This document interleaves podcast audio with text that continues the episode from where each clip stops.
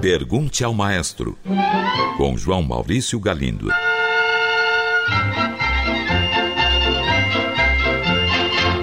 Olá, amigos. Um ouvinte enviou esta mensagem. Caro maestro, sou apreciador, porém leigo em música. Nunca estudei, o que me traz alguma frustração. Quem sabe um dia eu encare um desafio desses. Nesta fase de pandemia, estou tendo tempo de ouvir novamente alguns programas seus e me debrucei numa série onde o senhor explica as escalas maiores, menores, acordes, etc. Fiquei bem curioso e peguei um órgão elétrico que estava encostado em minha casa. Fiquei brincando de montar acordes e escalas. Daí me veio a dúvida, que espero não ser muito básica ou ridícula. Toquei alguns acordes da escala de Dó maior e, depois de brincadeira, fiz a mesma sequência em Dó sustenido maior. A sensação sonora é exatamente igual, um pouquinho mais aguda.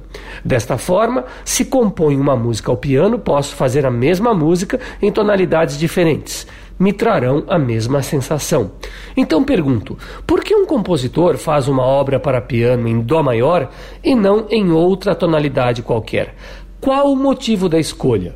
Imagino que se a música será cantada ou feita para outro instrumento, a escolha da escala tem que se adaptar ao alcance da voz do cantor ou do referido instrumento. Mas num piano em tese, não há esse limite, certo? Poderia me dar uma luz a respeito? Caro ouvinte, em primeiro lugar, não há pergunta ridícula. Eu quero que os ouvintes aqui perguntem o que quiserem. Eu terei a maior satisfação em responder a todo tipo de pergunta. Em segundo lugar, você tem razão em quase tudo que escreveu. Vamos lá. Primeiro, tocar uma música usando a escala de Dó maior, Dó sustenido maior ou qualquer outra resulta igual. O que muda é apenas o fato dela soar um pouco mais grave ou mais aguda. Segundo, um dos motivos de se escolher uma tonalidade ou outra tem a ver com a limitação do instrumento. Até aí tudo bem, mas isso não é tudo. No piano que você cita, em tese não há essa limitação, porque ele tem 88 notas, ou seja, uma extensão sonora imensa. Um violino, por exemplo, só consegue fazer 48 notas, ou seja, pouco mais do que o piano. E mesmo assim, dessas 48 notas, uma boa parte, aquelas que estão na região superaguda, não é nada fácil de tocar. Contudo, a questão não é só a extensão, o alcance do instrumento. Voltemos ao piano. Temos também o dedilhado. Em determinadas tonalidades, o dedilhado pode ficar bem mais complicado do que em outras. Isso vale para qualquer instrumento. No violino, é bem mais fácil tocar em Fá maior do que em Fá sustenido maior. Numa clarineta, é bem mais fácil tocar em Si bemol maior do que em Si maior. E temos também a questão do timbre. Dependendo da tonalidade, uma música pode soar mais brilhante ou mais fosca. Por isso, a escolha da tonalidade deve ser feita com cuidado pelo compositor quando ele vai começar a compor a peça. Um ouvinte enviou esta mensagem. Gostaria que o senhor tirasse uma dúvida sobre a Tocata e Fuga em Ré menor de Johann Sebastian Bach, catálogo BWV 565. Aquela música célebre por ser usada em filmes de terror.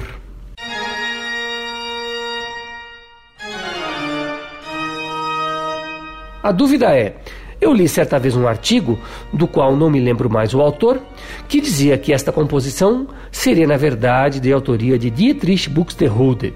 O senhor poderia me esclarecer? Haveria critérios técnicos para essa suposição? Ou seria apenas especulação devido a Bach ter sido grande admirador de Buxtehude? Caro ouvinte, sim, Respondendo objetivamente à sua pergunta, há critérios técnicos por trás dessa suposição. E a suposição não é que a obra seria de Buxtehude. A suposição é que a obra não foi escrita por Bach e não se sabe quem a compôs. Tudo começa pelo fato de não haver uma partitura autógrafa, ou seja, uma partitura assinada por Bach desta obra. E então A partir daí, levantou-se a tese de que talvez a peça não seja de Bach. E essa tese é levantada por muitos musicólogos que especializaram-se na pesquisa do estilo de Johann Sebastian Bach, no estilo da época de Bach e no estilo das peças para órgão alemãs do século XVIII. Esses musicólogos são pesquisadores meticulosos que levantam características de determinados estilos, épocas e compositores e de um modo tão minucioso que o nosso ouvido não consegue perceber com facilidade. Então eu vou citar aqui três desses musicólogos e um resumo de seus currículos. O primeiro é Peter Williams, que viveu entre 1937 e 2016. Inglês, Williams foi PhD pela Universidade de Cambridge, professor da Universidade de Edimburgo, na Escócia, e professor da Duke University, da Carolina do Norte, nos Estados Unidos. O segundo musicólogo, também inglês, é David Humphreys, nascido em 1949. Ele estudou música em Cambridge, é PhD pela Universidade de Cardiff. É um excelente organista e publicou muitos artigos sobre Bach, Mozart e Haydn. E o terceiro musicólogo é o alemão Friedrich Blume, que viveu entre 1893 e 1975. Foi por 20 anos professor de musicologia na Universidade de Kiel, na Alemanha, e escreveu vários livros sobre a música de Johann Sebastian Bach. É de intelectuais desse gabarito as suspeitas de que a célebre tocata e fuga em Ré menor não seja da autoria de Johann Sebastian Bach.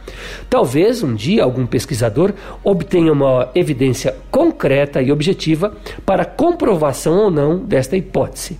Enquanto isso, deleitemo-nos com a peça que é muito inspirada. Um ouvinte enviou esta mensagem.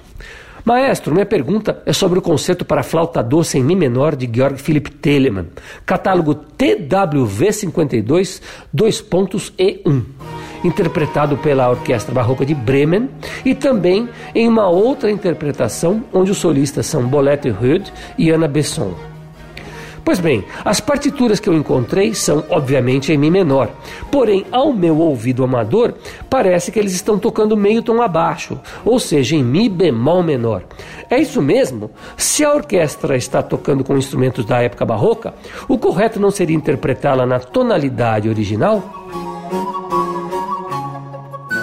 Caro ouvinte, os conjuntos musicais que se propõem a tocar música barroca o mais fielmente possível tentam reconstituir o som que era praticado na época em que as obras foram compostas.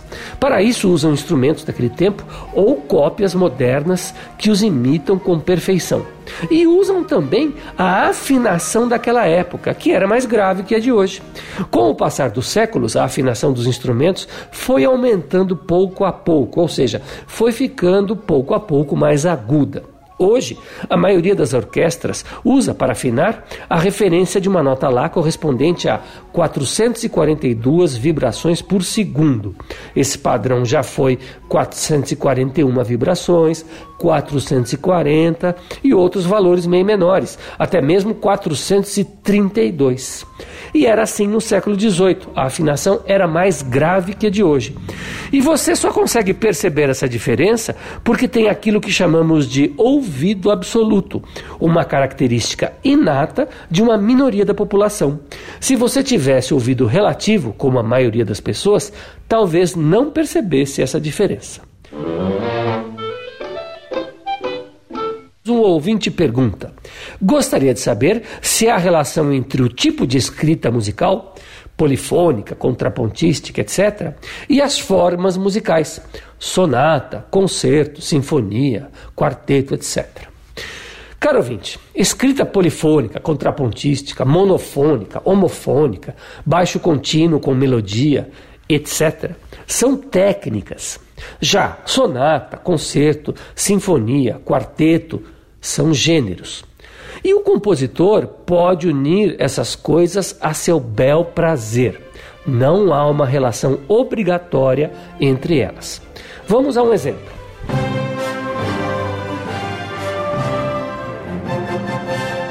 O último movimento da Sinfonia número 41 de Mozart, conhecido como Sinfonia Júpiter, é magistralmente contrapontístico do começo ao fim. Já o último movimento da Sinfonia 40, também de Mozart, uma sinfonia irmã da Sinfonia 41, composta na mesma época, não tem absolutamente nada de escrita contrapontística. Ainda tomando como exemplo este tipo de escrita, escrita contrapontística, vemos que ela foi usada em profusão em determinadas épocas, como durante o Renascimento, e muito pouca em outras, como no Classicismo, ou então muito praticada por alguns compositores, como Johann Sebastian Bach, e quase nada por outros, como seu próprio filho, Carl Philipp Emanuel Bach. Um ouvinte envia uma pergunta sobre a Sinfonia Inacabada de Schubert. Nosso ouvinte pergunta: ela só tem dois movimentos. Por quê? Schubert morreu antes de terminar a obra? Se foi isso, outra pessoa que conhecesse profundamente suas composições não poderia tê-la completado, como aconteceu com o Requiem de Mozart? Caro ouvinte, sim, é isso mesmo. Schubert morreu antes de completar a obra. E sim, ela foi completada por outros compositores. Mas estes, por mais que conhecessem o estilo de Schubert, não são o próprio.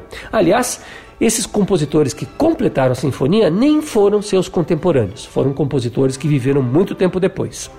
Por esse motivo, a Sinfonia Inacabada quase sempre é tocada sem esses movimentos complementares considera-se que eles estão muito longe de Schubert.